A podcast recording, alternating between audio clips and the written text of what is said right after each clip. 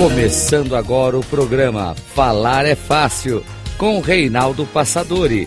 A arte da comunicação verbal.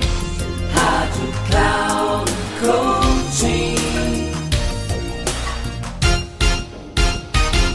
Olá, bem-vindo a mais um programa Falar é Fácil, a arte da comunicação verbal. Eu sou Reinaldo Passadori, CEO da Passadori Comunicação, especialista em comunicação. E o tema que escolhi hoje é falar sobre feedback. A importância do feedback no processo de desenvolvimento em habilidades de comunicação.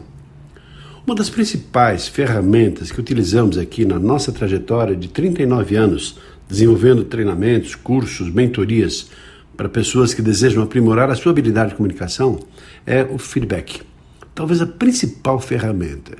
Por uma razão simples. Nós somos três pessoas em uma.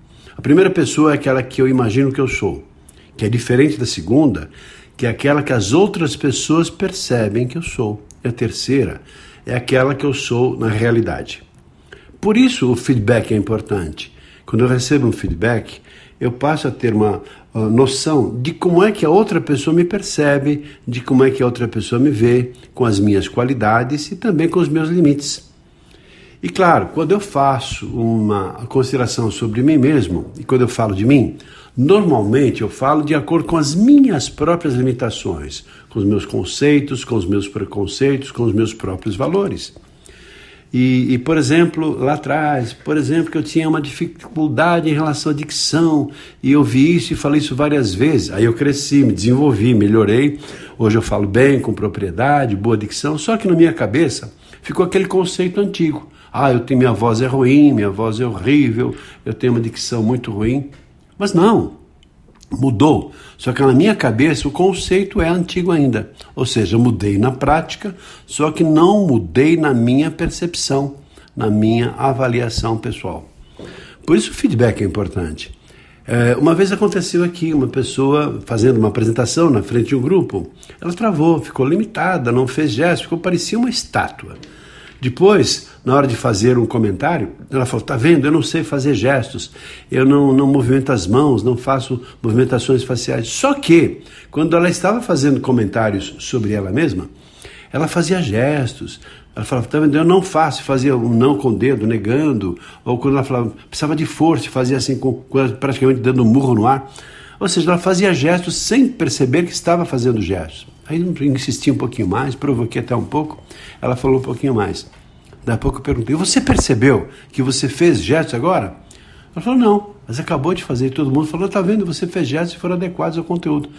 Então, por isso o feedback é importante, porque nos ajuda a ter uma melhor dimensão da realidade, daquilo que as outras pessoas percebem, que é diferente da minha maneira, muitas vezes limitada de mim mesmo. E como é que nós trabalhamos feedback com os nossos alunos? Nós temos assim vários itens que, que ajudamos com os nossos comentários a pessoa no processo de autoconhecimento, porque o feedback gera isso, autoconhecimento. De fato, a pessoa se conhecer efetivamente como é que ela é percebida pelas outras pessoas.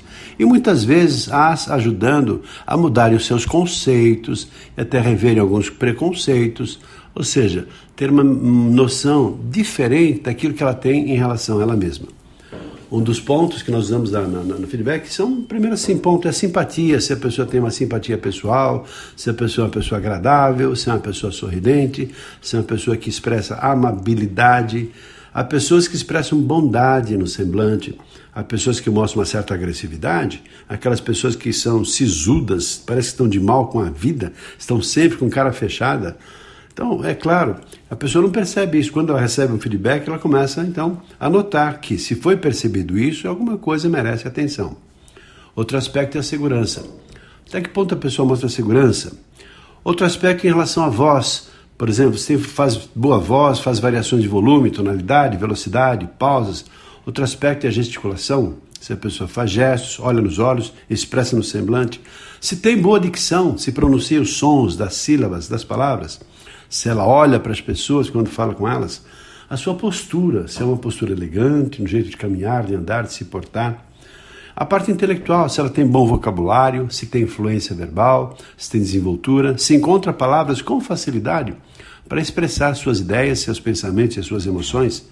Também, se há algum vício de linguagem, do tipo né, tá, certo, tipo assim, ou é, esses sons de vogais continuadas, e assim a pessoa vai nesse processo de feedback se conhecendo de verdade percebendo e reforçando seus pontos positivos e também, por que não, neutralizando e colocando no lugar dessas limitações técnicas, recursos, métodos para que ela possa cada vez mais aprimorar esses aspectos que não são tão bons e transformando-os em pontos positivos. Ficamos por aqui, espero que tenha gostado desse nosso programa. Um abraço e até o nosso próximo programa. Até lá!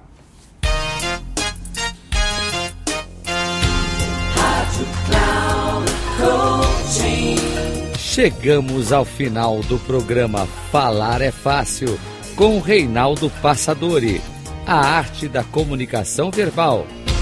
Rádio Cloud Coaching.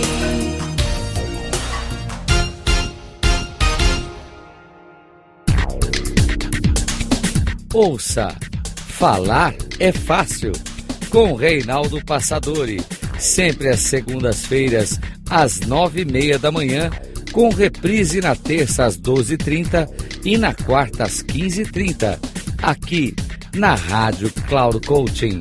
Acesse o nosso site radio.cloudcoaching.com.br e baixe nosso aplicativo na Google Store.